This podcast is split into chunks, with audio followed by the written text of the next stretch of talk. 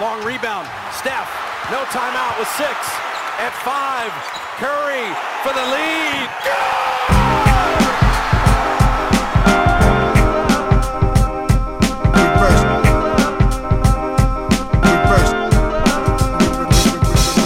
The game's a game. The game's a game. The game's a game. The game's a game. Always, always, always. Salut à toutes et à tous, bienvenue dans un nouvel épisode du podcast de l'équipe Rivers Basket Session. Euh, comme vous le savez certainement, hier c'était le Media Day NBA, la grande reprise avec euh, forcément toutes les promesses et toutes les, euh, voilà, toutes les bonnes intentions. Tout le monde arrive euh, euh, sapé euh, comme il faut, euh, sur la même longueur d'onde, euh, entre les joueurs qui ont perdu 25 kilos, ceux qui en ont gagné 10 uniquement de muscles, les nouveaux meilleurs amis de la Terre. Tout est, tout est parfait. Il y a 30 équipes qui vont jouer le titre cette année, c'est sûr et certain. Et en fait, euh, voilà, avec euh, Shai Mamou et Antoine Pimel, mes deux acolytes, on s'est décidé de se livrer un petit jeu de info intox, voir un petit peu ceux en qui on croit, ceux en qui on croit pas trop, ceux en qui on croit pas du tout. Voilà, faire un petit peu un, tour, euh, un, petit tour de, la NBA. Et puis, bien sûr, euh, voilà, euh, Coupe du Monde, enfin, Championnat du Monde oblige. On fera aussi un point sur l'équipe de France qui jouera demain son, quart de finale face à la Chine. Voilà un petit peu le, programme pour ce nouvel épisode. Première question, tout simplement, Chai et Antoine, de, ce, de ce, cette première journée du Media Day NBA hier. Qu'est-ce, que, qu'est-ce qui vous a le plus marqué? Est-ce qu'il y a un joueur euh, voilà, qui vous a tapé dans l'œil? Une nouvelle coupe de cheveux, euh, ça peut être Jimmy Butler, une nouvelle, euh, je sais pas, un nouveau physique affûté comme jamais, ou au contraire un, mec dont vous êtes dit, Oula, cette année, ça va pas le faire. Quel, est le premier truc qui vous, qui vous a tapé dans l'œil à l'un et à l'autre? Moi, ça m'a fait un peu en deux temps, parce que du coup, ça a été sur le lundi et le mardi. Le lundi, forcément, j'attendais j'attendais les Nets avec du popcorn devant devant l'écran, parce que j'attendais de voir ce qu'ils allaient dire, s'ils allaient se planquer, pas se planquer. Donc, j'ai pas du tout été déçu, on en reparlera après, mais bon, voilà, ça a été. euh, Ouais, limite, tu les Euh, cherchais sur Netflix, en fait. Plus Ah là, je cherchais, euh, je, je comprenais pas. Ouais. L'épisode 1 était, était lundi et euh, ouais, j'ai pas été déçu par. euh, Enfin, et pas été du tout surpris en fait euh, euh, par, euh, par Kyrie, par euh, par euh, ce qu'ils ont. Je- moi, je- j'espérais presque que KD soit un peu euh, franc du collier et dise Ouais, bon, bah voilà, euh, j'ai vraiment voulu me casser parce que ça, ça, ça, ça, ça. Là, il a juste dit euh, Bon, euh, non, euh, je suis content d'être là. euh, oui, je j'ai pas réussi à être tradé, mais c'est pas grave. L'équipe était pas très. Je, pensais qu'elle était pas compétitive, mais bon, voilà. Je trouve un peu, un peu décevant. Kyrie complètement perché comme d'habitude, comme s'il n'était pas du tout dans l'équipe cette année celle d'avant, qu'il n'avait rien à voir avec la, avec la choucroute. Donc voilà, les Nets, gros, gros, gros, gros drama. Et l'autre truc, pour faire bref, c'est DeAndre Ayton, honnêtement, ça m'a. Ouais. Je pensais quand même qu'ils allaient au moins faire semblant parce que je peux comprendre que le, le climat est un petit peu pesant euh, à Phoenix. euh, Il y a le propriétaire, blablabla et tout. Mais alors, il il a même pas. Tu disais tout à l'heure, oui, tout le monde essaye euh, des bonnes intentions et, et, et de bonne il humeur. Et s'en bat les couilles. Ah non, mais, Oh. ah non, mais faut dire les le choses. Ah, mais c'est le terme. C'est-à-dire qu'il lui demande. euh, et donc, il avoue qu'il n'a pas du tout parlé à Monty Williams, mais genre sans explication. Non, non, on n'a pas parlé depuis l'embrouille, en gros. Euh, Est-ce que tu es content d'être là? Alors, il a signé, voilà, il, il est censé montrer qu'il est content d'être là pour les prochaines années. Ouais, I- I'm alright. I'm alright. Le, le I'm alright, c'est le magnifique. Moi, c'est ça qui m'a le plus marqué, moi. Et puis, vraiment, médias. il cache, il, il cache absolument pas. Il n'y a pas de masque sur son visage. hein, c'est vraiment, euh, il, il cache. Il, est, ça le saoule d'être là, quoi. Et, et en plus, tu vois, si c'était un personnage qui a, la- qui a toujours été un peu comme ça, tu sais, à la Kawhi, au final, tu sais, tu, tu, Mm. tu, tu poses pas 50 questions, mais quand Ah, même, DeAndre Ayton, c'est quand même un mec qui rigole beaucoup et tout. Ouais.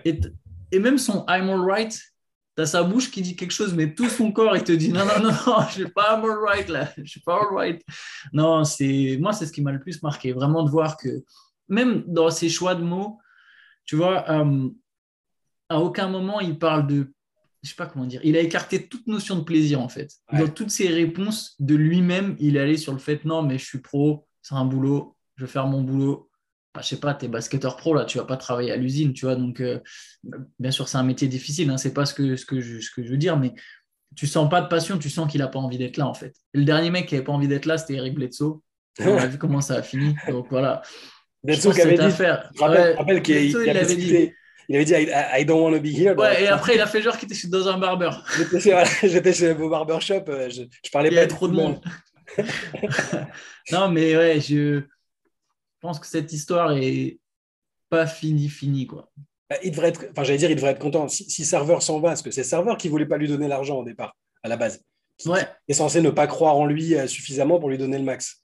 Et au final, serveur, il dit qu'il qu'il, qu'il met le- le- la, la franchise en vente, même si c'est un processus long. Ayton, qui est pas vieux, peut se dire bon, l'autre il va, il va partir, je vais pouvoir être dans une meilleure situation. Mais bon, il doit y avoir d'autres implications et la timeline n'est peut-être pas la même. euh. D'autant qu'on ne sait toujours pas vraiment ce qui s'est passé dans ce match 7 euh, en interne euh, dans Ouais. l'équipe. On ne sait toujours pas vraiment pourquoi il a si peu joué. Est-ce qu'il a vraiment refusé de rentrer? Est-ce qu'il- Pourquoi est-ce qu'il était frustré? Si c'était le cas, pourquoi est-ce qu'il était aussi frustré au moment où on lui a demandé de rentrer? Et c'est vrai que c'était un petit peu inquiétant par rapport à ce que tu disais, Antoine, c'est que bah, DeAndre Ayton, c'était quand même le bon soldat euh, toutes ces années-là. Quoi. Il, je veux dire, il s'est mis au service de l'équipe clairement. Il a accepté, même, même si c'est certainement un peu à regret, bah, de, voilà, de ne pas pouvoir montrer euh, toute l'étendue de ce qu'il pense pouvoir faire en attaque pour vraiment rentrer dans le système de jeu de- des Suns. Il était euh, assez irréprochable dans, dans, dans l'attitude et dans les efforts jusqu'à présent. Quoi. Et ouais, mais moi je suis déçu en tant que. Alors je suis pas un fan des Pacers, hein, c'est pas mon équipe, mais en tant que mec lambda qui aime bien cette équipe, on est très peu dans le monde en dehors Vous de êtes trois, l'Indiana. vous, êtes- à aimer les vous avez un Pacers. groupe WhatsApp. Mais ouais, je devrais ouvrir la page Pacers France, même si ça existe sans doute. Non, j'aime bien, j'aime bien les Pacers, tu vois. Et moi, j'aurais vraiment bien voulu voir Ali Burton, Mathurin, Duarte et Ayton ensemble. Euh, les Suns euh, nous ont privés de quelque chose qui aurait pu être cool. Tout ça pour se faire gifler en demi-finale de conférence dans quelques mois, franchement, c'est très moyen. C'est très moyen.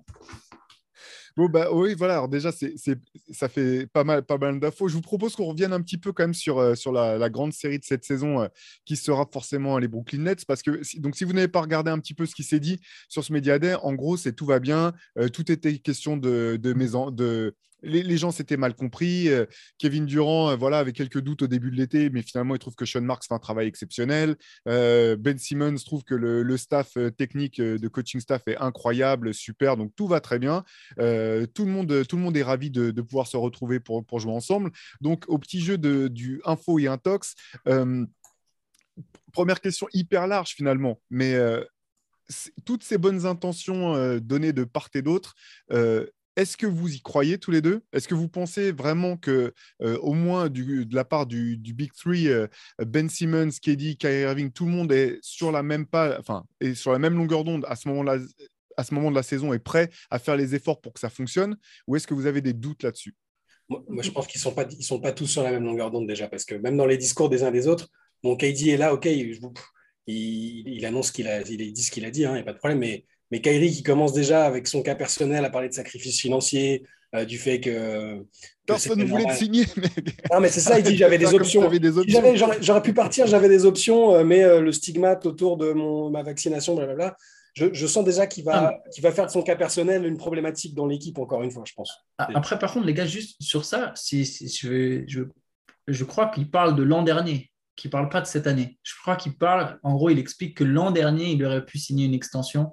Ouais, ouais. Mais il parle quand même, il parle quand Ouais. même du, de- du départ de cet été, quand ils lui ont demandé euh, est-ce que tu peux Ah, peux ok, partir cet été. On parle, il y a deux choses différentes. Pour Voilà, le oui. sacrifice de 100 millions, par exemple, il parle de l'an raison. dernier. Comme ça, T'as raison de préciser, c'était au Pas moment pour défendre Kyrie. hein. Non, non, c'est ton droit. hein, mais non, tu as raison, c'est deux choses différentes. Mais dans les deux cas, euh, sur le premier, il parle de son sacrifice à cause de la vaccination. Et le deuxième, il dit quand même, quand, il, quand on lui a posé la question sur est-ce que, est que tu aurais pu partir cet été, il te dit euh, alors oui, j'ai eu quelques options, mais encore une fois, mon statut vaccinal et le fait qu'à cause de ça, on pense que je suis pas fiable et que je vais pas me pointer aux matchs, aux entraînements, tout ça, fait que j'avais peu d'options au final. Si c'était que ça. Que ça. Et, euh, et il, il parle aussi du trade de Kevin Durant euh, en disant ouais, c'était c'était embarrassant et gênant, mais on a un rapport de confiance. On sait pas trop. je- c'est toujours, il est toujours dans une position de, de mec qui observe la situation comme s'il n'était pas dedans en fait. C'est ça qui, qui, qui me- Je pense qu'il est pas, il, est sur sa propre longueur d'onde. Quant aux deux autres, ouais, quant aux deux autres, c'est un peu différent. Simone, je l'ai trouvé, euh, moi qui suis très très sceptique sur lui, euh, sur le- son absence euh, de l'année dernière et tout ça. Alors déjà, j'avais oublié le son de sa voix, ça m'a choqué. Il a une voix ultra grave, j'avais oublié qu'il parlait comme ça. ça m'a... Euh, je l'ai trouvé ouais, bien luné, plutôt positif et encourageant. Après, il faut encore une fois le voir sur le terrain. Euh, il a fait deux, trois promesses un peu cheloues aussi, euh, genre euh, ouais, ouais, je, vais prendre des, des- j'ai envie de shooter à trois points. Et on l'a vu à l'entraînement, il a essayé d'en prendre, etc. Et sa mécanique est dégueulasse. Ah, ouais, Oh ouais, c'est c'est pas, pas fou. Euh, donc non, pour- dans l'ensemble, là, pour parler des trois, je, non, j'ai j'ai un peu de mal à croire que tout va être harmonieux tout de suite. Et il y a eu un grand absent pour moi euh, dans, dans les, les déclarations des trois et des uns et des autres, c'est Steve Nash, encore une fois, parce que Mm. le mec, KD a, si on en croit, et KD n'a pas formellement démenti non plus euh, euh, le fait d'avoir demandé la tête de Nash, hein. Et même Kyrie, quand ils lui disent, euh, il y a eu des conversations, il a dit, il y a eu des conversations cet été, Kevin en avait besoin, j'en avais besoin. Il dit, et les conversations, il dit, avec Sean Marks, avec Joe Tsai, entre les joueurs, il n'a pas dit une seule seconde Steve Nash. donc, ces mecs-là, qui sont pour moi pas sur la même longueur d'onde, vont être coachés par un mec dont ils évoquent à peine le nom. Bah, Kyrie disait de toute façon que tout le monde coachait dans l'équipe, hein, donc c'est pas un problème. Hein, y a pas de... Euh, j'ai l'impression qu'il est complètement absent et effacé du débat, donc j'ai du mal à croire qu'ils vont être parfaitement sur, euh, sur le même ton d'entrée. Mais je peux me tromper. En fait, Ouais, non, mais vas-y, vas-y. Antoine. Non, j'allais dire, je, je pense que c'est c'est un peu de la façade. Euh, Enfin, c'est de la, ouais, selon moi, c'est de la façade. Par contre, il y a un truc, c'est que des fois, la façade est nécessaire. Des fois, il faut faire genre que tout va bien. Euh, tu vois, et tu speak it into existence, tu vois, comme dirait euh, Lavar Ball, quoi. Tu dis tout va bien, tout va bien, tu essaies de te convaincre que tout va bien, et puis bon, avec un peu de chance, ça peut passer. Je pense, voilà, là, comme on en parlait une fois, les Nets, ils sont à un gros début de saison de régler une partie de leurs problèmes. Pas tout, mais une partie, et notamment la partie concernant Kevin Durant. Je pense que Kevin Durant, s'il voit que l'équipe marche bien, il sera dans un tout autre mood. Après, il y aura toujours ce que tu soulignes avec Steve Nash, c'est vrai, c'est vraiment inquiétant, c'est c'est très bizarre d'ailleurs, c'est très très bizarre. Sachant que Steve Nash et Kevin Durant se connaissent quand même depuis longtemps, s'apprécient depuis longtemps, je trouve ça très bizarre. Euh, bon, Kyrie sera toujours un problème et Ben Simmons, je pense, sera toujours un problème. Par contre, sur le terrain, il peut contribuer. Euh, J'ai l'impression que mentalement, il sera toujours un problème. Pas de la même manière que Kyrie, mais il y aura quelque chose. Toujours à fleur de peau, en fait, ça ça n'a pas ça qui- Ouais, ouais. Entre ça, donc entre là, le- sur le Je média. pense qu'il est mal entouré en plus. sur- je sais pas, mais sur le Media Day, plus euh, son passage chez JJ Reddick dans le podcast, alors c'était intéressant parce qu'il est- il me, il me semblait sincère, hein, mais il est toujours hyper euh, un peu susceptible. Je me dis, putain, mec, tu vas jouer à New York, tu vas, tu vas te faire. La presse, ils vont pas te lâcher, les fans, ils vont pas te lâcher. C'est comme à Philly, euh, c'est différent, mais je l'ai senti pareil, à fleur de peau et pas forcément prêt à. C'est c'est ce qui m'inquiète un peu. Ouais. Non, ouais, c'est- ça va être intéressant. En fait, ce qui est- ce qui- moi, ce qui me- je, je vais commencer par Kevin Durant parce qu'en fait, euh, finalement, des trois, d'un point de vue basket, c'est le plus fiable. C'est-à-dire que c'est vraiment Kevin Durant se présente comme un hooper, ils sont pleins à se présenter comme ça. C'est vraiment, c'est vraiment un basketteur dans l'âme, Kevin Durant. S'il y a un entraînement, il sera à l'entraînement. S'il peut faire des shoots en plus, il viendra. Il a été euh, sur le terrain, il a été exemplaire en fait avec les Nets. Il est venu à chaque fois qu'il fallait. Les séries de playoffs contre, contre les Bucks où il devait jouer euh, 48 minutes, eh ben, il les a joués. Il a été fort. Là- Là-dessus, il n'y a pas de souci. Moi, ce qui m'a ce qui m'a fait un peu euh, fait tiquer, c'est de l'entendre parler de, notamment du, du fait qu'il trouve qu'il faut que les joueurs soient tenus, euh, enfin qu'on les, les tienne responsables, euh, qu'il il faille responsabiliser, responsabiliser les joueurs, mettre un cadre et tout. Et ça m'a un petit peu fait sourire parce que c'est le premier truc que Kyrie et lui ont fait sauter quasiment aux Nets quand ils sont arrivés, sachant que c'est là-dessus que les Nets s'étaient reconstruits avec euh, Kenny Atkinson, etc. Avec, euh, enfin Antoine, t'en as parlé à plusieurs reprises, avec toutes des routines d'entraînement euh, assez, assez précises, de manière justement à, à- mettre les, responsabiliser les joueurs, créer vraiment un groupe. Et c'est une des premières choses que KD et, et Kyrie ont fait sauter en arrivant. Donc c'est toujours un petit peu surprenant de, de voir quelqu'un qui dit ouais mais on n'est pas assez cadré, alors que deux ans avant en arrivant on disait non mais moi je suis Kevin Durant, on peut pas me cadrer comme ça, euh, il faut, je, je- sais ce que j'ai à faire. En ce qui concerne Kyrie, je pense que ça reste quand même euh, la carte la plus c'est, c'est- ça reste le joueur le plus illisible, incompréhensible de toute la ligue. C'est impossible de parier sur, sur lui. C'est pour ça que moi, je ne peux pas parier sur un succès des Nets. Même si sur le, sur le terrain, sur le papier, il y a du talent, il y a tout pour faire des résultats, je ne peux pas avoir confiance en Kyrie Irving pour tout un tas de raisons. Pour ce qui est de, Ben Simmons, j'ai trouvé vraiment bah, l'entretien euh, avec euh, euh, JJ Redick intéressant. Euh, voilà, si vous n'avez pas écouté le, pod- le- le podcast de JJ Redick avec Ben Simmons, vous pouvez aller sur Basket Session. On en a retranscrit plusieurs, passages au, fil de, certaines news. J'ai trouvé qu'il était quand même assez honnête dans sa manière de, répondre aux questions. C'était aussi intéressant de voir à quel point il avait été handicapé par cette blessure au dos. Euh, Il n'y a aucune raison de mettre sa parole en doute sur ces, a- sur ces aspects-là. Euh, voilà, les athlètes de ce niveau-là, ils ne se font pas opérer du dos juste pour euh, sauver, sauver les apparences ou, ou autre. Donc, c'est euh, s'il peut revenir euh, en pleine capacité, enfin vraiment euh, tel qu'il était, euh, le joueur qu'il était avant, je pense qu'il va tout de suite apporter beaucoup à cette équipe des Nets. La seule question, on a parlé des tirs à trois points, tu disais, Shai, Mm. moi j'aurais aimé euh, l'entendre parler des lancers francs, parce qu'au bout du compte, euh, on, nous, on se rappelle de cette passe qu'il donne à, à, dernier match qu'il a disputé face aux Hawks, il refuse d'aller dunker, c'était avant tout parce qu'il avait peur d'aller au, lancer France. Il est à quelque chose comme 34% de réussite au lancer France sur cette série, un truc catastrophique comme ça. Pour moi, c'est plus handicapant la, notion de est-ce qu'il a peur d'aller au lancer franc que est-ce qu'il prendra des tirs à trois points. C'est vraiment ça pour moi la, question la plus, euh, la plus importante euh, quelque part, enfin, celle pour laquelle j'attends d'avoir des réponses quand on le verra sur le terrain.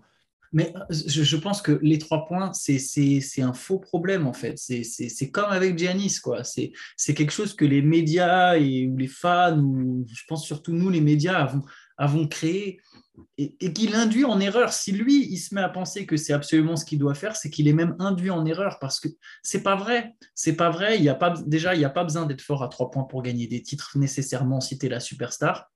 Giannis l'a montré, tu peux être la superstar de ton équipe qui emmène ton équipe au bout sans tirer forcément beaucoup à trois points. Ben Simmons, c'est même pas la superstar numéro un de son équipe et il a deux mecs au-dessus de lui qui sont de toute façon tous les deux d'excellents shooters. Que ce soit Kyrie Irving comme Kevin Durant, eux, ils vont étirer les lignes. Joe Harris, il va étirer les lignes. Seth Curry va étirer les lignes. Patty Mills va étirer les lignes. Euh, Royce O'Neal est capable de mettre des trois points dans le corner. TJ Warren peut étirer les lignes s'il revient en bonne santé. Cam Thomas peut mettre des trois points. Tout le monde peut mettre des trois points honnêtes. Il n'y a pas besoin. Ben Simmons, quand sa première saison aux Sixers, quand Embiid est blessé, il joue avec quatre shooters autour de lui. Lui, il met pas un tir, mais on s'en fout. L'équipe, elle est, elle est très bonne, avec un meneur à, à, la Magic, avec des très gros guillemets. Et au final, honnête, il va devoir faire un peu, de, un peu de comme il le faisait, un peu de création, de transition, de porter la balle, créer du jeu, et un peu de Draymond Green. Donc, il va avoir un rôle très mixte et à aucun moment dans ce rôle, il a écrit tirer à trois points. Euh, les, Warriors, ils continuent à, gagner des titres avec Draymond Green qui tire. On a l'impression qu'il a un sac à dos de 50 kilos sur son dos à chaque fois qu'il prend un tir. Ben Simmons, il peut pas faire pire. Hein. Donc moi, je suis tout à fait d'accord avec toi. Il faut par contre qu'il mette des lancers parce que sinon, il va y avoir des fautes sur lui. Il va jouer près de la raquette. Il aura des opportunités de monter au cercle après des pics, après des pin sur des ou en partant de loin, de dessous. Il faut qu'il puisse convertir. Ça, c'est sûr. Il faut qu'il puisse punir. Il faut qu'il puisse dunker. Il faut qu'il puisse scorer de près. Et il faut qu'il puisse absorber les contacts. Il a le corps pour le faire. Et il faut qu'il puisse mettre ses lancers les trois points, c'est que c'est limite du bonus en fait. S'il met, s'il met deux, trois points dans la saison, bah ok, c'est cool, mais c'est pas sur ça qu'on l'attend en fait. et c'est dommage que toutes les questions soient concentrées là-dessus. Combien de trois points tu vas prendre cette saison? Combien de tirs tu vas prendre? Ah, je me suis bossé, j'ai bossé mon trois points. C'est pas ça, c'est pas ça qui compte. Mais j'ai l'impression qu'il en est assez, assez persuadé de ça, parce que dans, le podcast avec JJ Reddick, ce qui est rigolo, c'est que, enfin, ce qui était marrant, c'est que les moments, euh, chaque fois qu'il parlait des bons moments qu'il a passé à Philly sur le terrain, euh, les équipes qu'il a préférées, il fait tout le temps référence à l'équipe dont tu parlais, Antoine. Euh, alors, je pense qu'il y a une taille qui est très claire ah envers Joel Embiid. Mais, effectivement, il n'arrêtait pas de revenir à ça. Euh, pourquoi est-ce que je prendrais un tir à trois points si j'ai JJ Reddick qui sort d'un écran à l'opposé euh, Pourquoi est-ce qu'il euh, faudrait que je tire à trois points si j'ai Marco Bellinelli qui peut marquer en déséquilibre et que j'ai Ersan Ilyasova qui tire le, terrain, enfin qui tire, qui tire la défense en bas il y faisait beaucoup référence. Et finalement, j'ai l'impression, alors ça c'est ma, c'est mon analyse de, comment dire, de psychologue du sport euh, assis dans son canapé à des milliers de kilomètres euh, du gars. Hein. mais que finalement, une des forces de Ben Simmons, une des raisons pour lesquelles il est arrivé à ce niveau, c'est qu'il a une confiance inébranlable en lui, en ses capacités et qu'en même temps, c'est ce côté, ce côté buté, têtu qui, a permis, qui lui a permis d'arriver d'en arriver là, et aussi ce qui peut le freiner, et ce qui fait que, euh, malgré tout, euh, s'il avait bossé un peu plus sur le tir ou sur les lancers francs, euh, ou sur, voilà, ne serait-ce que le tir à mi-distance, voilà, des, même des longues tours, en fait, s'il mettait ces, bah tirs-là, il, serait, il mm. tirerait déjà plus les défenses. S'il avait passé plus de temps à la salle, je pense, à bosser ça, en se disant, bah, il y a peut-être un fond de vérité, je ne suis pas obligé de, de vouloir prouver au monde que tout le monde a tort et qu'on peut gagner à ma manière, il en serait peut-être pas là aujourd'hui. Donc c'est enfin, il en serait peut-être pas, il serait peut-être euh, un peu plus avancé dans sa carrière aujourd'hui. Donc, c'est ces dimensions-là qui sont intéressantes à voir. Et à l'inverse d'un Kevin Durant, c'est vrai qu'on ne sait pas trop, en fait, euh, quel genre de bosseur est euh, Ben Simmons. On n'a pas vraiment d'infos là-dessus. Est-ce que c'est vraiment, est-ce qu'il est prêt vraiment à aller à la salle pour. Bah, sur le terrain, moi, j'aime beaucoup le joueur. Sur le terrain, j'ai rien, j'ai rien de particulier à le reprocher sur son engagement sur le terrain, mais c'est peut-être en dehors. Est-ce que à l'âge qu'il a, il a vraiment la volonté d'aller bosser pour passer encore un cap potentiel parce que voilà, il est jeune, il a un talent de taré, il, était, il a déjà été dans une All NBA Teams, il a déjà été dans une euh, All Defensive Teams. Tu te dis, bon, bah voilà, tout l'avenir est devant lui pour, euh, pour un joueur comme ça. Moi, en fait, on en revient au même point. C'est-à-dire que sur le papier, sportivement, si tout le monde est à peu près en forme physique, que KD n'est pas obligé de porter l'équipe euh, pendant que les autres sont ou absents ou blessés, euh, sportivement, j'ai pas trop de doutes. Moi, même l'année dernière, avant, enfin, même quand il y avait encore Harden et tout ça, je les imaginais en finale, euh, sans, même sans trop de problèmes. Le problème, c'est que moi, j'estime que le basket, du coup, c'est pas que du sportif et du terrain, et qu'autour, il faut qu'il y ait de l'alchimie, des bonnes relations. Ça fait pas tout, mais c'est une partie essentielle. Et, quand, à notre époque, avec tout, avec les réseaux sociaux, avec les questions des médias et tout ça, euh, il faut que ça se passe un minimum bien et c'est juste c'est toujours ça le doute en fait. C'est pour ça que je remets un peu en doute leur, euh, bah, tout ce qu'ils ont montré euh, lundi dans leurs déclarations, dans leurs intentions. Je, je, je, suis vraiment en mode j'attends de voir parce que les gars, vous n'avez pas montré que vous étiez fiable sur ce, sur ce point-là. Sportivement, je, je, serais ravi de les voir tous combinés ensemble. Quand les trois jouent ensemble, quand Arden, KD et Kyrie étaient ensemble, c'était inarrêtable en fait. Ils ont joué quoi 15 matchs et ils ont mis des roustes quasiment à tout le monde. Là, je pense aussi que sportivement, euh, Simmons, Durant, Irving, avec le supporting cast qui est en train d'être monté autour, comme tu dis Antoine, il y, a la recette pour faire des trucs euh, parfaits en fait. Mais euh, les impondérables autour, les, intangibles, bah, c'est important aussi.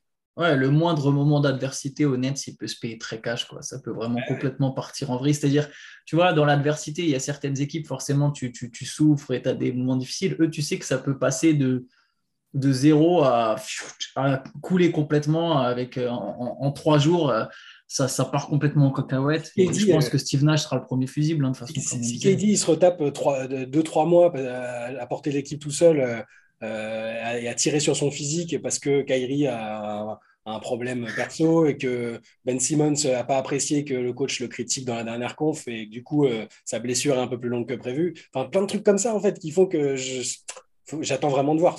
Il y a le talent, euh, mais après.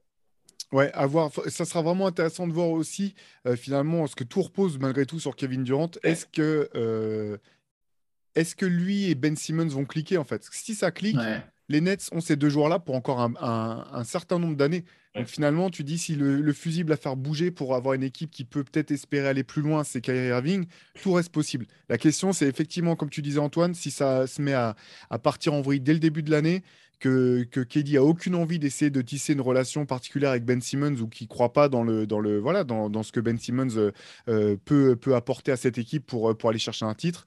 c'est une équipe qui peut tout aussi bien aller, aller jusqu'en finale de conférence à l'Est, peut-être, que exploser avant, avant la trêve, avant le, la, période des transferts, j'ai l'impression. parce qu'en plus, je pense à un truc, mais tu as raison sur le fait, est-ce qu'ils vont cliquer? KD, comme tu dis, c'est le hooper ultime. Tu as l'impression qu'il pense qu'au basket. Il n'a pas de vie privée. Il a, euh, la seule fois où il s'est fiancé, il, s'est séparé parce que euh, c'est parce qu'il avait match. du basket, parce qu'il avait match. et Ben Simmons, ça reste un mec qui est sorti avec une Kardashian, enfin une Jenner, peu importe, mais c'est un mec qui est, qui est, quand même intéressé aussi par l'extra sportif et c'est son droit le plus strict. Hein. Mais c'est pour ça que j'attends de voir si cette, cette connexion-là va se faire aussi. Bon, bah, il y, y, a du taf à faire. En tout cas, bon courage à Steve Nash et voilà, je ne serais pas étonné que le nouveau sponsor maillot soit Doliprane pour, euh, pour les Nets cette année. Euh, allez, on va parler maintenant d'une équipe dont on parle quand même quasiment jamais. Ok, donc c'est euh, en gros c'est l'équipe dont personne ne parle jamais, les plus gros underdogs de toute la ligue. On parle bien sûr des Los Angeles Lakers, puisque Anthony Davis a dit que c'était voilà l'équipe dont personne ne parlait, qu'ils avaient passé sous les radars absolument cette année. Donc là tout va bien. Russell Westbrook et, et Pat Beverley, meilleur ami du monde, les, les tatouages BFF euh, sur le poignet euh, dès la, reprise. Euh, qu'est-ce que vous avez pensé, vous, de la, voilà, du média des Lakers qu'est-ce, que, ça vous a inspiré tous les deux? Un beau bluff. Non, non sur Westbrook et, Beverley, je pense qu'on en a fait un peu trop sur leur, leur animosité. je, pense que, enfin, trop, quand je dis on, c'est l'ensemble, tu vois, c'est-à-dire que, voilà, on sait qu'il y avait un vrai passif entre les deux, pas un, pas un passif imaginaire, tu vois, il y avait un vrai truc. Et bah forcément, tu vois, dès qu'il y a deux joueurs comme ça qui ont eu un espèce de bif qui se réunissent dans la même équipe, notre premier réflexe, c'est sortir les pop-corn et tout. Mais bon, je pense que ça reste des adultes, tu vois. À un moment, euh, ils ne sont pas non plus. Euh, euh, je dirais, ça reste, ça reste des choses qui se règlent. Donc, moi, je ne suis pas surpris qu'ils s'entendent bien. Après, enfin, qu'ils s'entendent bien. je, je, continue à penser quand même que c'est du bluff, l'histoire du, du meilleur pote, etc. Beverly, il fait très bien l'acteur, il aime bien, il aime bien, il aime bien parler aux médias, il aime bien raconter ses trucs. C'est un truc qu'on a bien vu depuis qu'il est en NBA. C'est, il aime bien se lancer dans ce genre d'histoire. Je pense par contre qu'ils sont tout à fait capables de se supporter, même peut-être même de se soutenir, tu vois. Euh, Il y a que l'histoire que Beverly racontait, mais pareil, c'est là où je te dis qu'il aime bien parler dans les médias, d'en faire des tonnes, mais sur voilà, Westbrook qui aurait payé des, des- qui aurait offert à sa famille, euh, la famille de Beverly, euh, des places pour un match des Rockets. Euh, Bon, voilà, ils, savent jouer cette corde. euh, Je pense que ça, arrange vachement les Lakers que Beverly joue cette carte. Je te dis pas que ça vient d'en haut, qu'on lui a dit ouais, il faut que tu racontes ça. Je pense que ça vient de lui-même. hein. Mais, mais bon, ça fait tout plein de bonnes intentions. C'est un peu comme les Nets, quoi. Tu as l'impression que c'est. Ouais, y a tout un décor qui est planté. Je pense que ça ne changera pas. Il y a, il y a un problème avec Westbrook aux Lakers, qu'il qui le veuille ou non. Euh, le problème, c'est peut-être pas la relation Beverly-Westbrook. Par contre, quand tu as une franchise qui fait venir deux meneurs, euh, tous les deux capables d'être titulaires, alors qu'ils ont déjà un meneur titulaire All-Star dans leur effectif, c'est pas hasard, c'est pas anodin, c'est c'est pas juste non non mais on voulait se renforcer avec Schroeder et Beverley, euh, ça n'a rien à voir. Non non, il y a il y a un problème Westbrook et ils peuvent dire tout ce qu'ils veulent. Euh, ça existe et ils vont devoir gérer ça pendant, ce- pendant cette saison. La violence de la question, euh, une des premières questions pour Westbrook, euh, normalement, lors des Media Days, ils y vont tranquillement, comment était ton intersaison et tout. Deuxième question, le mec, il lui fait Mais tu crois que les Lakers veulent vraiment de toi ou pas? Ouais, ouais, mais ça c'est trop. A Mais de après, limite. et, et le truc, c'est que la question, euh, bah, après, forcément, il- les mecs se la posent forcément parce que tout, tout le monde sait qu'ils ont essayé, ils ont cherché des options pour le, pour, pour le faire partir, mais que personne n'a mordu à l'hameçon, que il fallait sacrifier peut-être des pics euh, et qu'ils n'avaient pas envie. Enfin, c'est la situation de Westbrook, je, le plains parce que c'est compliqué. C'est pas lui qui a. euh, il a, pas volé l'argent, on lui a donné, il est là, on, lui a fait ce trade-là, c'est c'est compliqué. J'ai presque maintenant, euh, j'ai toujours ce- ce- cette espèce de symptôme inverse qui fait que j'ai envie qu'il réussisse maintenant parce qu'il a tellement pris cher que, que c'est compliqué. Mais après, sur le reste, oui, le, coup d'Anthony Davis qui nous fait, on va passer sous le radar, c'est c'est risible, mais c'est un peu, euh, c'est Los Angeles quoi. LeBron, il aime bien aussi euh, ma- manier euh, ce côté narration, personne Ouais. pour nous et machin. Alors que bon, plus là, c'est plutôt si, si vous n'êtes encore pas qualifié en playoff ou si vous n'êtes pas top 5, les gars, c'est un scandale. Moi, j'aurais préféré qu'il parle de, de- du vrai problème, c'est-à-dire que Davis et du coup maintenant LeBron, parce qu'il a plus, il a plus 20 piges, arrive à rester en forme physiquement, plus de 20 matchs quoi. De toute façon, voilà, Anthony Davis est peut-être pas le meilleur joueur de cette équipe, mais c'est le joueur le plus important C'est et c'est aussi le plus fragile. sûr. Donc c'est quand même euh, celui qui a les, les clés en main. Parce qu'effectivement, ce qui est un peu dommage, c'est que on a beaucoup parlé des relations Beverley-Westbrook, etc., qui restent un problème. Euh, Pour le coup, les Lakers, une grande partie de, de leur euh, comment dire de, de leur problème est plus sur le- à régler sur le terrain que dans les vestiaires, j'ai le sentiment. Faudra Ouais, voir ouais. quelle sera la rotation. Ouais. Est-ce qu'on, est-ce qu'on, est-ce que, est-ce que le coach arrivera à trouver une manière d'utiliser Russell Westbrook qui aura plus de sens que c'était, euh, que ce n'a été le cas par, par le passé? Est-ce qu'Anthony Davis ré- réussira à rester sur le terrain? Est-ce qu'il retrouvera un minimum de, de tirs extérieurs? Parce que l'an dernier, c'était quand même assez moche. Euh, ses, ses- ses- ses performances, dans- enfin, il n'était pas à son meilleur niveau. euh, quand il était sur le terrain, il n'était quand même pas à son meilleur niveau. C'est plus ça les questions, parce qu'au bout du compte, le- l'effectif des Lakers me semble quand même meilleur que l'an dernier. Oui. Euh, je pense que le titre n'est pas dans l'équation pour eux, euh, mais bon, euh, mais en tout cas, ils peuvent espérer, enfin j'espère, enfin c'est- la base quoi, de, de faire mieux que l'an dernier.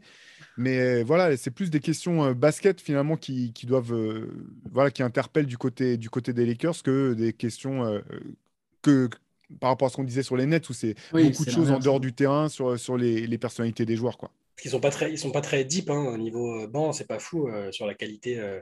Il y a, là, évidemment, le 5, euh, si tu as un LeBron qui est. LeBron, il va essayer. de- Je, je- je l'ai mis dans le- dans l'article sur les MVP potentiels de la saison euh, américain, parce que je pense qu'avec toute la narration autour du, du record au scoring et tout, il va. Je pense qu'il est vraiment motivé pour faire une grosse saison. Mais si Anthony Davis n'est pas fiable physiquement et que derrière, il y a toujours les problèmes euh, avec Westbrook. euh, Beverly, c'est super hein, pour, le, vestiaire, il va essayer de rentrer dans la tronche de tout le monde, mais est-ce que sur le terrain, juste sportivement au niveau basket, ça va être cool? Je sais pas. Parce que le reste derrière, c'est un petit peu. Moi, ça me semble un peu léger. Le, recrutement est, honnête avec des mecs euh, valeureux, mais je sais pas si. Je, sais, effectivement, tu disais le titre n'est pas dans l'équation. J'ai du mal à les mettre dans les, dans les 4-5 euh, vraiment plus crédibles, en fait. Moi, je trouve que- moi, moi, je pense qu'ils ont quand même fait un bon recrutement. Après, Ah, euh, sans doute. Mais... euh, je, je- je- je dirais qu'ils sont plus deep que l'an dernier quand même, avec Juan Toscano Anderson. euh, Il y aura des retours. Austin Reeves qui va continuer Lonnie de progresser. Walker. Il y aura au moins un entre Schroeder. bah, bah, Tu veux t'as cité qui pardon Lonnie Walker. Ouais, Lonnie Walker, exactement. Euh, je savais qu'ils avaient recruté un autre jeune en plus de. Enfin, tu sais qu'il y avait Kendrick Nunn l'an dernier. Et donc là, Lonnie Walker, ouais, qui je pense va leur faire du bien. Il va reprendre le rôle de Malik Monk. Euh, il y, a, quand même Schroeder ou Beverley, un des deux, qui sortira du banc, voire Westbrook. Non, je pense que l'équipe est bonne. Après, c'est vraiment, comme tu as dit, c'est le fit. Je suis d'accord avec toi, Théo. J'ai l'impression que le niveau basket, c'est là où. Et c'est difficile de savoir qu'est-ce qui est le plus dur à régler finalement. Est-ce que c'est les problèmes de vestiaire? Est-ce que c'est les problèmes de terrain? Tu, peux être tenté de penser que c'est les problèmes de terrain qui sont plus faciles à régler. Mais voilà, l'effectif est, je trouve bon, je trouve profond, et je suis pas sûr qu'il soit ultra complémentaire. En tout cas, tant qu'il y a Westbrook, et même Schroeder et Beverley, ce pas d'excellents tireurs à trois points. Je pense quand même qu'avec les Browns, au bout de compte, quand même, ce qu'il faut, c'est des mecs qui savent tirer à trois points et défendre. Et que si tu as juste ça, tu as, toujours une, équipe qui va aller loin. Je suis d'accord avec ça, je pense que ce sera un candidat MVP si les Lakers sont dans le top 4 à l'ouest. Et je pense qu'ils peuvent être dans le top 4 à l'ouest si Anthony Davis reste en bonne santé. Après, les propos de Davis, en fait, c'est c'est juste encore une illustration du fait qu'Anthony Davis, il comprend rien à ce qui se passe. Non, mais je suis désolé d'être aussi cash, mais un... non, mais je suis désolé d'être aussi cash, mais à un moment, en fait, Anthony Davis, il capte jamais rien de ce qui se passe. Et c'est, et c'est un joueur que j'ai longtemps défendu, hein, mais je me rends compte, plus le temps passe, il est complètement déconnecté des situations. Il est, tu sais, c'est le mec qui arrive toujours à taper à côté, tu vois. Même quand il parle du statut d'outsider, ce qu'il n'a pas capté. Oui, c'est vrai, les Lakers ne seront pas considérés parmi les grands favoris mais c'est uniquement parce qu'ils ont fait une saison complètement dégueulasse. Donc c'est pas un outsider comme, euh, comme Memphis ou Portland ou tu vois des équipes où tu dis bon, euh, c'est pas la même chose. C'est juste qu'ils ont été tellement nuls que le fossé, l'écart qu'il y a entre passer de la 11e et la première place est tellement, est tellement grand. C'est pour ça qu'ils sont entre guillemets outsiders. Mais sur le traitement médiatique, sur les attentes, sur les espérances, euh, ils ne seront pas des outsiders ça reste championship or bust. Et, encore une fois, il tape à côté. Et bon, après, voilà, c'est du discours aussi euh, de, pré, de pré-saison et de peut-être qu'il se met ça sur les que voilà, qu'il se, se, ça dans la tête. Mais ouais, encore une fois, à côté de la plaque. Moi, moi j'ai les Lakers, j'ai peur pour eux quand les Browns va se barrer. Hein. C'est lui qui doit reprendre la franchise. Au niveau du talent, Anthony Davis, il n'y a aucun problème. Je pense que c'est vraiment un des meilleurs joueurs du monde. Je pense que quand il est en bonne santé, il y a même une petite période où c'était peut-être même le meilleur joueur du monde mais il n'y est pas en fait. Il ne comprend pas. ça m'inquiéterait. Ces déclarations sont toujours un peu dures parce que c'est pareil, là, il, il, disait qu'il. Enfin, c'est dur de, de, traduire vraiment en français, mais il, il prévoyait de, de, jouer comme s'il avait quelque chose à prouver. Mais en fait, l'expression c'était he plans to play like he has a chip on his shoulder. Mais c'est ouais. pas quelque chose que tu prévois en fait. Soit tu as quelque chose à prouver au plus profond de toi et c'est une espèce de feu qui brûle en toi, comme bah, quelque part, euh, euh es Russell, Russell, Westbrook, même si on veut, qui a toujours joué comme ça, tu sais, qui va être à 2000% tout le temps, mais c'est pas quelque chose, tu dis, ouais, il faut que je pense, euh, demain j'ai match, il faut que je me rappelle, il faut, faut, que je joue comme si j'avais quelque chose à prouver. quoi. Tu sais, c'est pas comme ça que ça marche. C'est juste pas comme ça que ça marche. Ça me fait penser ce que tu dis. Ça m'a fait penser au tweet avec euh, le, chip on his shoulder. Et il y a un mec qui a mis Anthony Davis va manquer les six premières semaines de. Donc en anglais, hein, mais les six premières semaines de compétition. Et entre parenthèses, là où tu mets le motif de la blessure, chip on his shoulder, ça m'a ça tué. C'est vrai qu'un mec avec des épaules aussi fragiles, c'est très ironique euh, que tu parles de jouer avec un chip. Par contre, je pense, c'est tu sais, il y a des lois de série, à un moment, tu peux pas, c'est comme pour Kawhi Leonard, je sais pas si on, ne parlera peut-être pas des Clippers, mais à un moment, tu peux pas être tout le temps blessé. Et je pense qu'Anthony Davis, quand même, voilà, la logique veut qu'à un moment, il joue quand même 65-70 matchs. Tu vois. Tout le temps des petites, c'est tout le temps des trucs euh, vraiment ouais. des qui, peut, qui semblent un coup deux semaines, un coup trois semaines, mais c'est toujours au mauvais moment, c'est toujours, il a toujours du mal à revenir tout de suite euh, très fort. Oui, oui, mais. Moi, c'est la oui, bien sûr. chronique presque. En fait. mais, mais, je pense qu'il en aura moins cette saison, en fait, paradoxalement. En tout cas, ouais, je leur souhaite. Hein, mais ouais. voilà, je ne serais pas étonné. Enfin, tu vois, il ne fera pas toujours des saisons à 40 matchs. C'est Même au Pélican, et on, on, rigolait parce qu'il avait beaucoup de blessures, mais au final, il ne faisait pas non plus toujours des saisons à 40 matchs. Il, il, après des périodes de blessures, il y avait quand même un moment où ça allait mieux, peut-être parce que pendant l'été, je sais pas, plus de proprio, euh, conception, plus de, de préparation, etc je pense que là, il a quand même pris une bonne claque et il va quand même arriver mieux préparé. Donc, bon, il y a quand même de l'espoir pour cette équipe des Lakers euh, de faire au moins bonne figure. Après, bon, de toute façon, je pense que Russell Westbrook, toute l'année, ils seront à l'affût et ils savent que, ils savent, de toute façon, ils savent un truc. Ils savent que ça dépend de ok, est-ce qu'on est prêt à lâcher deux pics ou pas? Si à un moment, c'est leur choix, c'est entre leurs mains. En vérité, Russell Westbrook, ils auraient déjà pu le transférer. Je pense que Indiana, les Spurs, on sait que ces deux équipes-là, elles sont prêtes à prendre le contrat en charge. Elles vont pas faire jouer Westbrook, elles vont juste prendre en charge le contrat. Tout ce qu'elles veulent, c'est les pics. Voilà, ça, ça dépend que de ça. Si, si 15 novembre, des, Rob Pelinka, il décide 15, ouais, allez, bon, c'est bon, on lâche les deux pics, Westbrook, il file. Donc bon, il y aura euh, ce, truc-là au-dessus de sa tête. Ils vont voir si ça marche, si ça marche pas. Ils ont déjà pris les remplacements euh, qu'il fallait. Ils, joueront avec Schroeder, Beverley, LeBron et, Westbrook. Ça, ça, sautera, je pense. Ouais. Et ben, Anthony Davis était revenu l'an dernier avec euh, soi-disant 15 kilos de muscles de plus. Ça qu'on l'avait trouvé hyper balèze. là, il y, y, a un joueur qui est revenu avec 45 kilos de moins c'est James Harden du côté de, Philadelphie. Euh, alors, est-ce que info ou intox, James Harden a passé euh, le plus gros été de toute sa carrière parce que lui aussi, il a, voilà, il a, il a des, tas de choses à prouver. Il s'est enfermé à la salle pour revenir dans le meilleur état de forme de, toute sa vie. Euh, comment vous voyez le, retour de James Harden après une nouvelle quand même sortie de playoff euh, tristoun, pour euh, utiliser un terme vraiment old school, voire rester dans des, avec des termes qui ne sont pas trop injurieux. terme de daron. Voilà, exactement. Qu'est-ce que. Info ou un tox pour euh, James Harden au top de sa forme cette saison? Je, pense. je l'ai critiqué aussi pour les derniers mois, mais je pense plus info parce que c'est en droite lignée au moins avec ce qu'il a annoncé en arrivant. Le côté euh, je vais, voilà, on va beaucoup bosser pendant l'intersaison. Euh, je, suis un peu le mentor de certains jeunes joueurs comme Tyrese Maxi, tout ça. Donc je pense qu'il est, il est, bien, il est bien sur. Ouais, pauvre Maxi. Ah, il va découvrir les strip clubs de Philadelphie. S'il ne connaît pas encore, ça va être. Euh, Mais en tout cas, c'est cohérent avec ce qu'il a annoncé. Il est parvenu hors de forme après avoir, après avoir déclaré qu'il que, allait bosser comme un fou. Au moins, il est affûté. il a l'air d'être dans le bon état d'esprit et de vouloir être là. C'est déjà pas mal. Il n'a pas l'air de trouver les gars trop louches autour de lui comme, euh, comme à Brooklyn. Donc, je pense que qu'il est dans, la, dans, dans, une bonne forme et en fait qu'il n'a pas le choix. Parce que euh, si là, c'est si un échec à Philadelphie, si on commence à redire oh là là, regardez Arden, il a du bide ou Arden, il a plus il plus d'explosivité, euh, ah il est encore nul en playoff, bah là, l'image qu'il laisse en NBA, elle est, ça, change toute la vision qu'on a sur sa carrière après. Quoi. Donc je pense qu'il n'a pas le droit à l'erreur et qu'il sait qu'il ne peut plus se reposer que sur tous ses acquis techniques qu'il a besoin d'être vraiment au top physiquement et, je pense qu'il va l'être au moins au début de la saison. après, est-ce que ça suffira? Je ne sais pas. Moi, je suis à mi-chemin entre info et intox. Je pense qu'il est en forme, comme tu as dit. Mais je trouve que la question, en fait, elle est presque. Tu vois, genre ce qu'on a vu l'an dernier, après son arrivée à Philly, et même un peu avant à Brooklyn, c'est qu'on a eu l'impression qu'Arden était commençait son déclin. Pas dire que c'est plus un bon joueur, hein. pas dire que c'est plus un All-Star. Je pense que même là, en déclinant, il est encore, c'est encore un mec qui t'apporte 20 points, 10 passes. Sauf que pour Philly, je ne sais pas si, sachant qu'il était même un peu en dessous de 20 points, c'était plus 18-10 sur les playoffs, est-ce que ça suffit? Je ne suis pas sûr. À moins d'une forte explosion de Maxey, je pense qu'ils ont encore besoin d'un Harden superstar. Ils ont besoin de deux superstars. Les Sixers ont besoin de fait partie des équipes qui ont vraiment besoin de deux superstars. Donc la question, je la vois plus sur comme est-ce que Harden c'est toujours une superstar et c'était juste un accident ou est-ce que ça a entamé la peut-être longue régression, tu vois, c'est-à-dire que ça va pas non plus, euh, on va toujours avoir un joueur fort.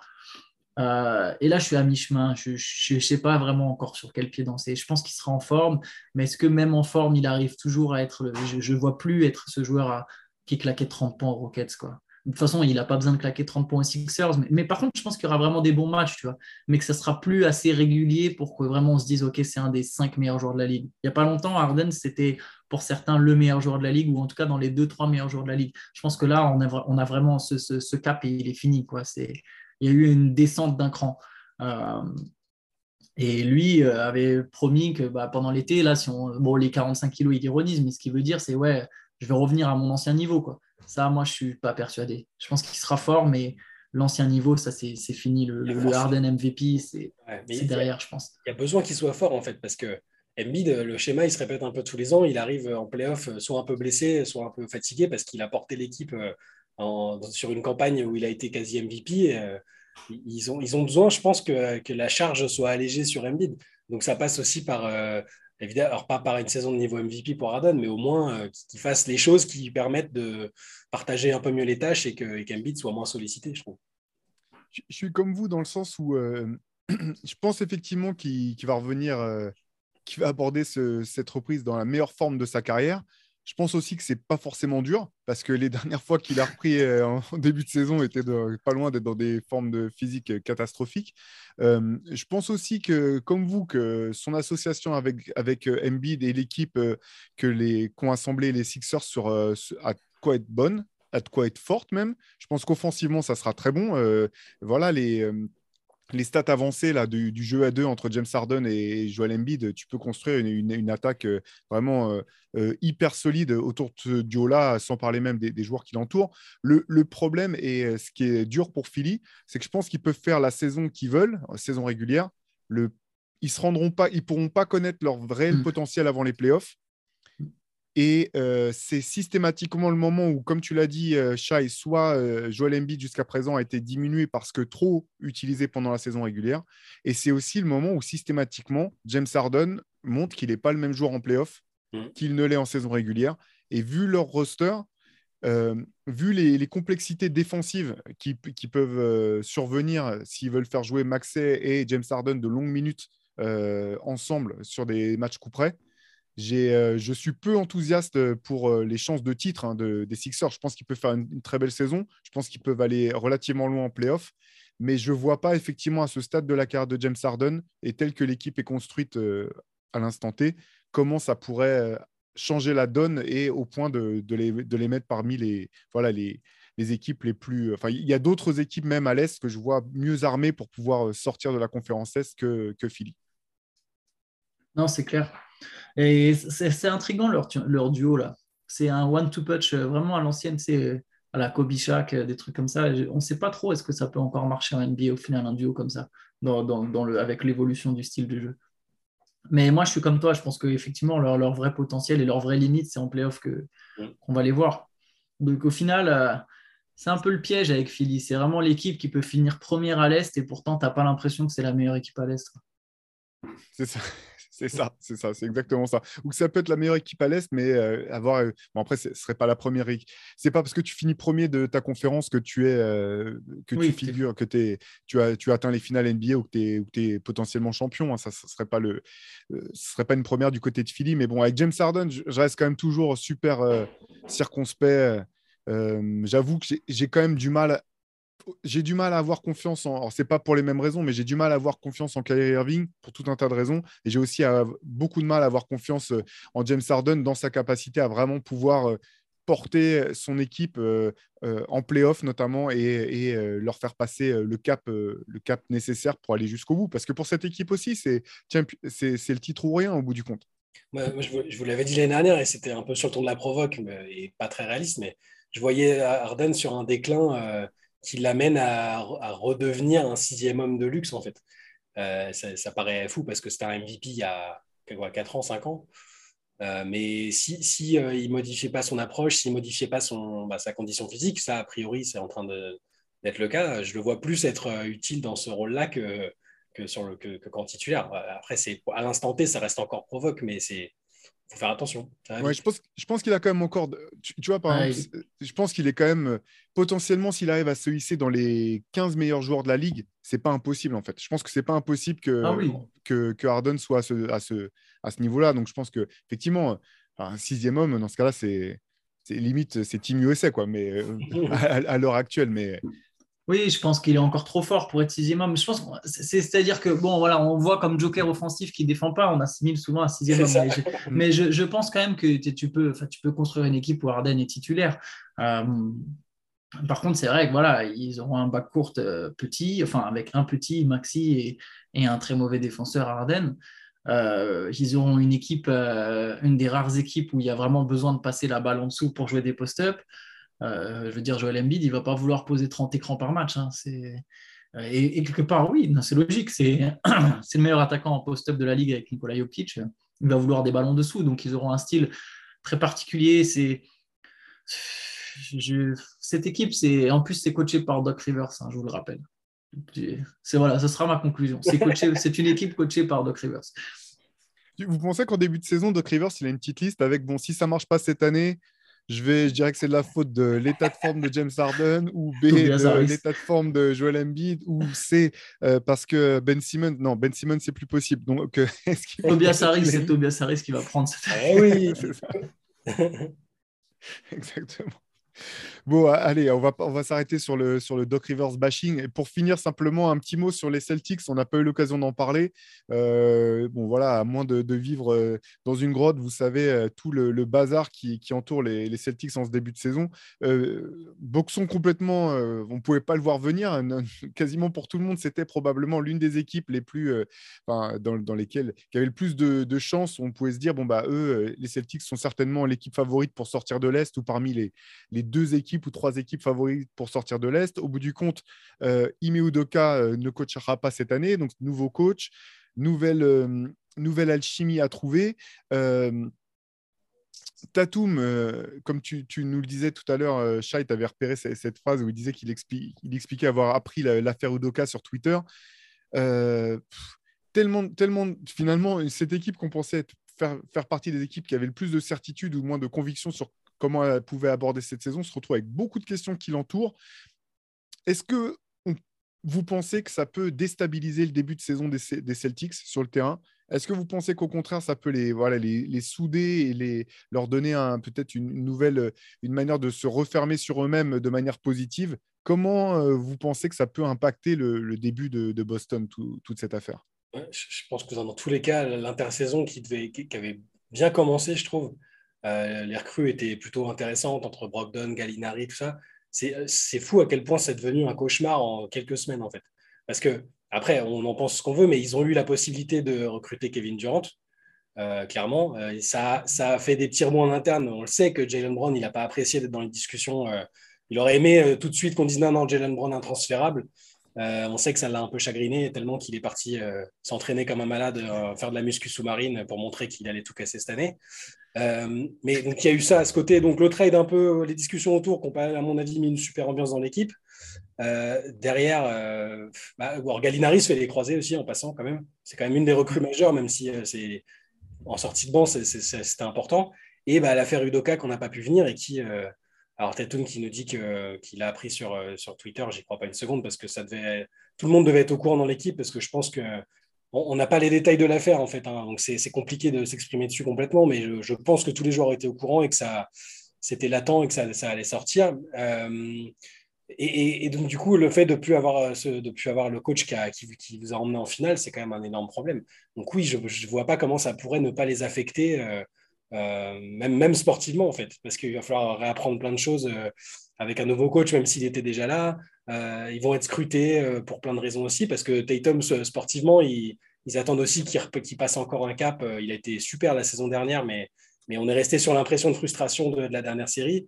Je, moi, sur, l'intersaison, je suis passé de ultra optimiste en me disant, franchement, ils ont montré que défensivement, c'était exceptionnel, qu'ils avaient, ils étaient encore jeunes, tout, tout clique, à ça va être compliqué, quoi. Moi, j'ai du mal à savoir de quelle manière ça va les impacter, mais c'est sûr que ça va les impacter.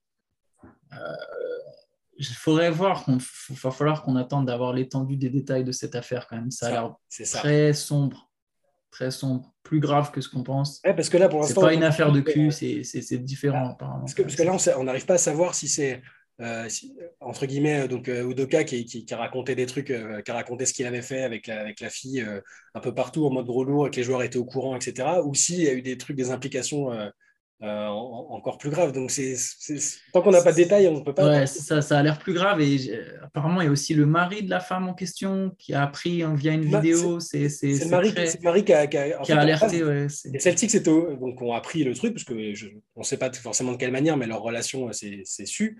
C'était c'était la, la- une employée qui gérait les déplacements de l'équipe et, de, et, de, et aussi de la femme de Udoka. Donc c'est ce qui était un peu délicat. Mais bon, toujours rien de d'extraordinaire. Et, euh, et, et la- et les Celtics visiblement avaient prévu de plus ou moins étouffer l'affaire et de même pas prévenir qui que ce soit en fait. Oui, Euh, c'est ça. C'est pas. En fait, pas l'impression soit la relation. En fait, c'est-à-dire que ça a été très vite présenté, notamment par ESPN. Wojnarowski est représenté par le même agent qui, met Udoka. Il faut savoir que c'est la même agence. Mm. Et donc ESPN a vachement tempéré beaucoup de choses, même encore aujourd'hui sur Udoka. Euh, en- Alors que les autres médias sont et les autres médias fiables, je ne prends même pas en compte les rumeurs qui circulent un peu partout, sont quand même plus graves et dans leur ton. Euh, bon, on n'a pas encore les détails de cette affaire, mais c'est-à-dire que le premier truc était, c'était un peu ah, c'est une histoire de mœurs, ah, il y a une relation, euh, une relation euh, extra-conjugale, mais en NBA, on n'est pas suspendu un an pour une relation extra-conjugale. On est sur une ligue où... Matt Barnes, Matt Barnes qui Parce que pour Matt Barnes qui a, vu, qui a vu et fait des dingueries quand même, il est dans sa voiture et dit non, au début, j'ai défendu Udoka bec et ongle, et puis après, on m'a expliqué toute l'affaire et c'est dark. tu dis, ça doit être, il y a vraiment un délire euh, bizarre. Il y a plusieurs agents qui ont dit que Udoka c'était fini Oui, oui. De toute façon, là, c'est là, suspend un an. Euh, c'est peut-être euh, clairement pour pas lui payer tout de suite des trucs, peut-être. pour voir si ça se tasse ou pas, mais je pense aussi qu'en tout cas à Boston, c'est terminé. C'est peut-être tout simplement pour des raisons légales aussi, parce que pour pas être enfin, accusé d'avoir renvoyé un, d'avoir renvoyé quelqu'un sans euh, qu'un jugement ait été rendu ou sans qu'une une enquête ait été euh, jusqu'au bout. Effectivement, c'est Boston, c'est quand même tout était bien parti. Effectivement, à partir de la, blessure de Gallinari, tout est parti en, en vrille, euh, limite. Enfin, il y a beaucoup de choses qui sont parties en vrille. Juste pour finir sur, sur, une note un peu plus un peu plus légère, tu parlais tout à l'heure des entraînements sous-marins de, de Jalen Brown, joueur que j'adore par contre, mais j'ai j'ai pas très bien suivi si ce type d'entraînement allait lui permettre de pouvoir progresser un petit peu au dribble et de pouvoir poser deux dribbles vers le cercle sans se faire intercepter systématiquement la balle. C'est bien pour la condition physique, mais pour la tenue de balle, je ne suis pas sûr. quoi. pas sûr que ce soit l'idéal. En, parlant de conditions physiques, j'en profite, on n'a pas parlé de, de Zion Williamson. Et, et, là, pour le coup, je me permets de le lancer parce qu'en gros, euh, on a été sur pas mal d'intox euh, depuis le début là. Et donc, il y a, Zion. Est-ce qu'il est, dans la... est, qu'il est vraiment très en forme ou pas? Et là, moi, je serais vachement tenté d'aller du côté info, en fait. Je pense que Zion Williamson, il va casser des cercles cette année. Bah, ouais, là où on, pouvait, on se demandait, c'est que il a signé son contrat avec des, des clauses qui donnaient, euh, enfin, qui l'obligeaient à être dans, sous une certaine masse graisseuse, à un certain poids, pour euh, en toucher la totalité. Et à partir de là, j'ai l'impression qu'il s'est vraiment mis en mode. il s'est dit, ah bon, pas que je déconne quand même. Et il a dit qu'il allait travailler pendant l'été. Donc là, on attendait quand même de voir parce que ça reste un, visiblement quand même un bon vivant. C'est pas un forcené du boulot pour l'instant. Euh, et la semaine dernière, son préparateur a dit euh, on a travaillé comme, des fous au niveau alimentaire, machin. Il va revenir euh, forme de sa vie. On attendait quand même de voir. Et il s'est, il s'est pointé au Médiadet avec un sourire pas possible et, effectivement une forme même meilleure en tout cas visuellement, euh, que ce qu'on l'avait vu à son arrivée en NBA. Donc, euh, avec le, problème du pied qui est réglé. le, problème du pied qui est, réglé aussi, c'est le plus important parce qu'il mm. aurait peut-être été capable de jouer euh, avec quelques kilos en plus, mais avec le pied, il a un jeu tellement axé sur la domination à l'intérieur, l'explosivité, que ça aurait été, ça, aurait été compliqué. Et les Pélicans, du coup, enfin, grosse surprise potentielle quand même à l'Ouest, parce qu'au bout du compte, ils ont une équipe qui est plus que, plus que correcte. Euh, bien équilibré et on a finalement euh, Zion ça fait tellement longtemps qu'on l'a pas vu jouer on l'a si peu vu jouer finalement en NBA qu'on a tendance à oublier un petit peu euh, les choses qu'il avait montrées avant de se blesser. Mm. Je, partage votre avis là-dessus. Là, c'est du côté info. Et s'il peut rester en forme et faire une saison où il reste sur le terrain toute l'année, il peut y avoir vraiment un truc, un truc vraiment intéressant du côté de, New Orleans cette saison. L'équipe, elle est franchement, c'est divisante parce que ce qu'ils avaient déjà réussi à faire sans Zion l'année dernière, euh, espèce de run en fin de saison, la qualif en playoff avec euh, voilà, une équipe, euh, oui, pas, pas, mal sur le papier, mais c'était pas fou. Les, les, les mecs qui, qui, te renversaient la table comme Herb Jones, super saison rookie, et qui va encore être, à mon avis, très très fort cette année. J'ai oublié le nom du, du petit meneur. Alvarado. merci, Alvarado. Alvarado, qui, le kleptomane, qui, qui, qui, a fait une super. Pareil, là, ça, c'est des role players, c'est super d'avoir déjà ça. Il y a Brandon Ingram, euh, McCollum. C'est intéressant. Ouais, McCollum qui a vraiment tout de suite pris le rôle de, de mentor un petit peu de, de cette équipe. Quoi. Et, il a repris, on peut lui filer le trophée. On va pouvoir lui filer le trophée euh, Mike Conley du meilleur joueur euh, jamais All-Star. ça va être McCollum au bout d'un moment. Mais Conley, il n'a pas été au final Conley l'a été, mais pendant des, ah, pendant des années. quand c'était trop tard. Il l'a été quand c'était plus. Ouais, il l'a été quand il devait plus être. c'est ça, mais, mais c'est McCollum, là, il son passage aux Pelicans l'année dernière a été vraiment très bon. C'est un joueur fiable. Euh, il a un côté expérience, leader. Franchement, les Pelicans sur le papier, s'il n'y a pas de blessure, c'est euh, le coaching très bon avec votre gars Willy Green, quand même, c'est cool. Je, ouais, ouais, je suis complètement info sur, sur les Pelicans crédibles et sur Zion crédible parce qu'avant sa blessure, faut se rappeler du délire que c'était. C'était All-Star. Au niveau adresse, c'était fou. Euh, voilà. Moi, j'y crois. Moi, je vais être obligé du coup de me, de me, comment dire, que je sais plus, on avait fait un podcast sur New Orleans et j'avais dit non, mais les Pélicans de façon seraient toujours la merde. Et je pense comme vous, je pense que ça va être une très belle équipe. Je vais envoyer une petite taille comme ça au Timberwolves gratuitement, mais je pense que ça va être bien meilleur. C'est pas seulement ça va être meilleur, je pense que ça va être bien meilleur que les Wolves. Et je trouve qu'ils ont le trio, tu vois, dans leur construction de trio, Zion, ça sera la superstar, clairement. Je trouve que Brandon Ingram, s'il est intelligent, si, alors c'est un si, je dis pas que le si, c'est pas sur son intelligence, mais arriver à devenir Paul George, c'est difficile. Brandon Ingram, il va falloir qu'il comprenne qu'il faut qu'il devienne Paul George. Il faut qu'il soit capable d'être la parfaite deuxième option. Je ne suis pas encore certain que Ingram et Zion, ça joue ensemble. Je ne suis pas encore sûr, honnêtement. Par contre, il a le talent, le profil pour être cette deuxième option et pour être ce Paul George. Le mec qui va à la fois être capable de scorer quand il faut, euh, défendre, prendre des rebonds, faire des passes, ça peut être, un, ça peut être la deuxième meilleure deuxième option de la ligue. Brandon Ingram, derrière Paul George. Donc, ils ont cette deuxième option, en tout cas théoriquement. Et ils ont McCollum qui va être le leader vétéran, qui est aussi très fort. Et si McCollum, c'est ta troisième option, tu as vraiment une équipe très, très forte. Euh, d'autant que les, les, role, les role-players autour sont bons. Euh, Josh Hart, euh, Herb Jones, comme, tu disais. Non, Josh Hart, il n'est plus là. Du coup, Josh Hart, il est aux Blazers, mais il y a Herb Jones, ouais. Euh, Alvarado, euh, Valenciunas. T'imagines, c'est Valenciunas, ta quatrième option. Alors pareil, je suis pas convaincu que Valenciunas, Zion, ça joue tout le temps ensemble, mais là, pour cette année, ça va tant, tant que tu n'es pas en train de viser le titre, je pense que ça peut vraiment le faire. Et tu as une équipe vraiment très solide, Valenciunas, Zion, Ingram, McCollum dans ton 5 majeur. Ils ont l'autre Graham qui était pas mauvais au Hornets, enfin, au West Hornets. Mm. Bon, c'est pas ouf, mais tu vois, ça, ça, peut faire le taf sur certains matchs. Leur rookie est intéressant, Dyson Daniels, tout cas, il a l'air intéressant. Non, il y, a une, vraie bonne équipe. Si ça reste en bonne santé, c'est toujours un grand si, mais si ça reste en bonne santé, ça va aller gratter bien à l'ouest. Ça va être chiant à jouer en playoff. Ouais, je, partage ton avis sur Ingram. En fait, je pense que euh, le, vrai cap pour lui, c'est la constance. Parce que les, matchs où il est bon, limite, tu te dis, mais il y a combien de joueurs vraiment meilleurs que lui euh, sur son poste C'est clair. Tu, tu, dis, bon, bah, je peux les compter sur les doigts d'une main. Quoi. Et c'est vraiment le problème de, la constance dans. C'est notre preview du jour. Top 10 des Eh ben voilà, parfait, parfait, voilà, parfait. Transition pour euh, le papier d'Antoine à venir sur, sur Basket Session tout à l'heure. Euh, bah voilà un, petit peu ce qu'on avait, voilà ce qui nous avait tapé dans l'œil suite à ces deux jours de, de. Maintenant, on va avoir on va avoir hâte de voir un petit peu les images qui sortent euh, des training camps, etc. Euh, pour refermer, on va refermer la, page NBA euh, là-dessus, et puis on va partir sur l'équipe de France féminine qui joue donc demain son quart de finale face, face à la Chine, un quart de finale qui, s'annonce relevé. Chat, je propose qu'on parte un petit peu avec toi pour commencer. Qu'est-ce que tu as retenu, toi Nous, on a suivi avec attention donc, tous les matchs de poule de, cette équipe de France. à la veille de ce quart de finale, dans quel état d'esprit tu, vois l'équipe et qu'est-ce que tu as, noté, de, tu as repéré de notable dans, ce que cette équipe a montré jusqu'à présent? Bah, Moi, personnellement, je suis, très agréablement surpris parce que euh, peut-être que les gens avaient plus d'attentes, enfin, et encore toujours des attentes de médailles, forcément, parce que on sort de, Jeux Olympiques où on fait troisième, d'un euro où on fait médaille d'argent, de plusieurs campagnes avec des médailles, tout ça. Mais là, comme on en avait parlé un peu rapidement avant le, sur un des derniers épisodes, c'est euh, c'est une équipe vraiment de transition. Il manque euh, plein de leaders, de joueuses expérimentées. Euh, c'est un groupe très jeune. Et ce que j'ai vu, c'est euh, bah, un groupe qui est capable de bien réagir dans, les matchs, de proposer vraiment un niveau intéressant avec des joueuses qui se révèlent.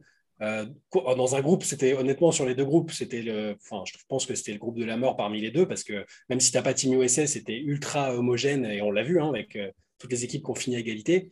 Donc même si au final ça perd le dernier match de poule et que ça les a mis en. La Serbie.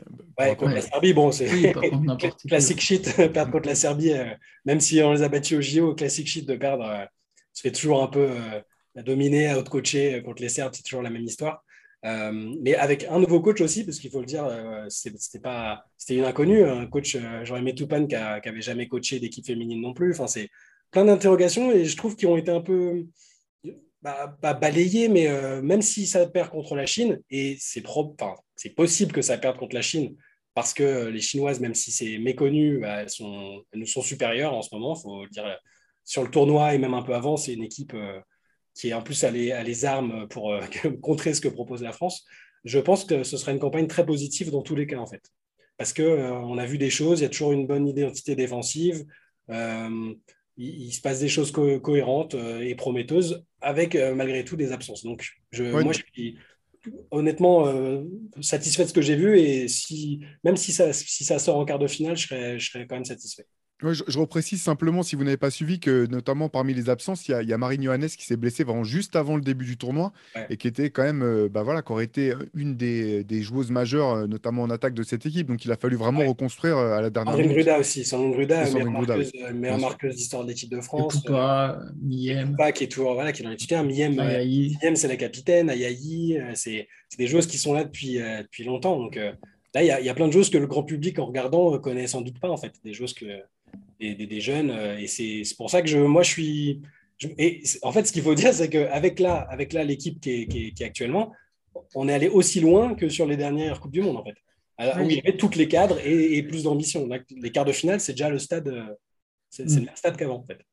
Je, presque, moi, je, tentais de dire que les absents auront peut-être tort parce que j'ai l'impression qu'il y a des euh, changements de, de génération. Enfin, on le voit, le changement de génération, on le sait. Mais euh, je vois plus Marine Fautou sortir du 5 majeur. Ah, de toute façon, il ne faut pas. Hein. je, je, pense que, quels que soient les retours de blessures, euh, ce qu'on veut, euh, voilà. Donc, moi, je suis comme toi, je pense que c'est une campagne encourageante, quoi qu'il arrive. Il n'y a pas eu que du bon, mais il y a eu des bons moments contre des grosses équipes. notamment contre l'Australie et même contre la Serbie, hein. il, y a, il, y a, eu des, des, des beaux moments. voilà, J'ai l'impression qu'on est à l'aube de quelque chose de grand pour l'équipe de France féminine, si je peux mm. me permettre. Gabi Williams, c'est que le début là. Euh, j'ai l'impression que c'est une joueuse, euh, j'en avais parlé vite fait avec toi sur J-Chat, je t'avais demandé, je ne savais pas si elle était All-Star ou pas euh, en WNBA. Ah, elle est je, pense que pour, je, pense que, je pense que pour l'an prochain, sa place au All-Star Game, ça ne m'étonnerait pas. j'ai l'impression qu'on a une joueuse qui, qui sort de son cocon de, de joueuse défensif et qui a énormément je vais faire une comparaison avec les mecs. Il y a un côté de Jimmy Butler. Mhm. Tu vois, euh, joueuse, euh, voilà, à la base, tu avais un rôle et en fait, tu bosses, tu bosses, tu te développes, tu as des qualités athlétiques, as un vrai on se rend compte qu'en fait, offensivement, tu peux vraiment faire la différence et petit à petit, tu t'affirmes comme une star. Euh, je pense que elle, ça va être, voilà, on a là en équipe de France, on a notre première option pour, pour, pour quelques compètes à venir. Et autour, Marine Fautou, Eliana Ropert, c'est que le début en fait. Euh, Photo, c'est incroyable son caractère, ce qu'elle montre. Alors tout n'est, c'est parfois c'est brouillon, parfois il y a des déchets. Euh, je, pense même que ça va les arranger de partir outsider contre la Chine. Euh, mm. jouer le Team USA, tu es battu d'avance, faut le ah reconnaître. Aujourd'hui, en féminin, tu es battu d'avance. Donc bon, c'est bien, mais bon, même si tu fais bonne figure, tu sors. Là, elles vont partir outsider avec quand même le fait que c'est possible, tu vois, c'est ah, humainement possible. Donc moi, je, Et voilà, et comme tu as dit, même si elles sortent, je pense qu'on est... Voilà, les... on sait que l'équipe féminine euh, a perdu pas mal de finales d'Eurobasket et on est parfois déçu. Et je pense qu'on est... L'équipe de France peut plus se contenter des médailles d'argent sur l'Eurobasket féminin. Mm. Je pense qu'on n'est plus si loin de l'or pour les prochaines compétitions continentales. Ouais, mais tu as raison sur le côté, il y a un voilà, une nouvelle génération qui arrive, la, paire euh, Photo Rupert qui avait déjà gagné des, médailles en jeune, euh, clairement c'est un axe. On sent qu'elles n'ont pas vécu les mêmes euh, traumatismes que certaines autres joueuses plus expérimentées, où à, un moment ça devient psychologique, tu perds cinq fois en finale d'un euro tu, contre les mêmes adversaires. Là, elles, sont, elles, ont ce côté décomplexé. avec le talent qui va avec, hein, forcément. Même si Iliana Rupert ne fait pas une compétition fantastique au regard de son talent, elle est quand même, voilà, on, sent que pour elle Tu sens le potentiel, tu sens que le talent est là en fait. C'est qu'une question de temps. Et, moi, c'est pour ça que je suis, je suis finalement, je suis, satisfait de ce que je vois parce que euh, euh, je, m'attendais, honnêtement, j'avais un peu peur parce que je ne savais pas dans quel sens ça allait, si, avait, si le style de jeu allait changer. et même si je ne suis pas ultra optimiste contre la Chine, parce que vous verrez que euh, avec les tours de contrôle à l'intérieur, un jeu ultra physique, euh, parce que c'est un peu le souci qu'on a sur cette compétition, ah c'est que euh, là, les filles prennent très cher au rebond à chaque fois, à chaque match quasiment, sans être forcément en plus beaucoup plus petites que les adversaires, ou, et même parfois en étant plus grandes. Là, les Chinoises, c'est à l'intérieur, c'est costaud. Donc, et sur, le, sur tout le tournoi, elles sont, elles sont incroyables. Elles ont juste perdu contre Team USA sans prendre une énorme valise en plus. Donc, c'est faisable hein, sur un match. De toute façon, il a pas, c'est pas comme contre USA. Là, il y a, un petit espoir. Mais, euh, et c'est justement parce que si l'espoir est là, c'est aussi parce qu'il y a des joueuses qui n'ont pas connu les, qui, sont complètement décomplexées, qui n'ont pas connu les, désillusions des, années précédentes. Je vous laisse juste imaginer un 5 Fautou, Johannes, Williams, euh, Chartereau et Rupert au JO 2024. Ça, ça me semble bien solide. C'est pas mal et il y a encore des joueuses qui sont pas là sélectionnées mais qui sont dans les équipes de jeunes ou qui ont été présélectionnées. Euh, moi, je suis, en tout cas pour le basket, euh, pour, les, pour les filles de l'équipe de France, je suis très, très, très optimiste. Si, euh, évidemment, la fédération gère bien toutes les histoires qui sont toujours compliquées de, de, joueuses qui, qui, viennent ou qui ne viennent pas, où il faut priori, prioriser la, WNBA ou l'Euroleague.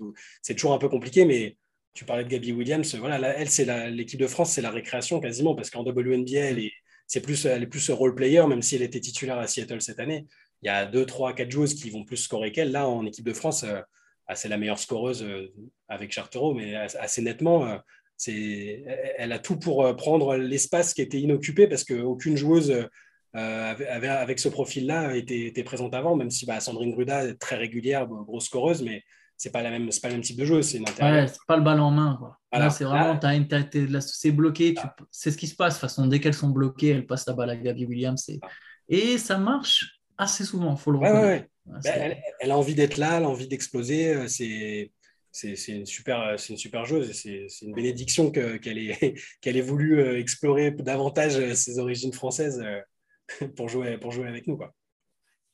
Et donc, ouais, bah, le quart de finale, donc ça sera jeudi à 10h face à la Chine. Et ouais. puis, euh, donc les, les, phases finales, si je ne me trompe pas, ce sera donc demi-finale euh, vendredi, c'est ça, Shai? Tu, tu, confirmes? Finale Alors, dimanche Je ne sais plus si ça, se, si ça s'enchaîne directement. Ce que je sais par contre, c'est que du coup, le vainqueur de France-Chine affronte le vainqueur de Belgique-Australie. Euh, donc, okay, ouais, bah... si on passe la Chine, il n'y a pas tout de suite Team USA, donc il n'y a pas tout de suite zéro chance de, c'est, tout, est, tout est encore faisable en fait. C'est encore un scénario où euh, on sort la Chine et derrière, euh, bah, si c'est l'Australie, euh, on les a déjà battus en poule, même si c'est le pays hôte et que c'est très fort. Et la Belgique a perdu sa meilleure joueuse, Emma Messman. Donc il, y a, peut y avoir une très belle histoire inattendue encore. Bon, bah, nous, de toute façon, on sera, là pour, pour suivre ça de près. Euh, on en reparlera forcément la semaine prochaine, quoi qu'il arrive, pour faire un, bilan un petit peu de, ce championnat du monde féminin. Euh, voilà, bah, écoutez, comme, comme vous savez, toute l'actu, euh, si vous voulez savoir un, en savoir un petit peu plus sur tout ça, c'est sur basketsession.com.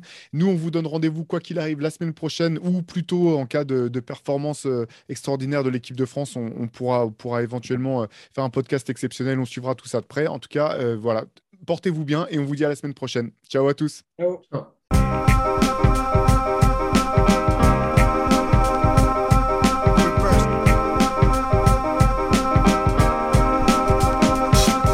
Game is out there, and it's either play or get played.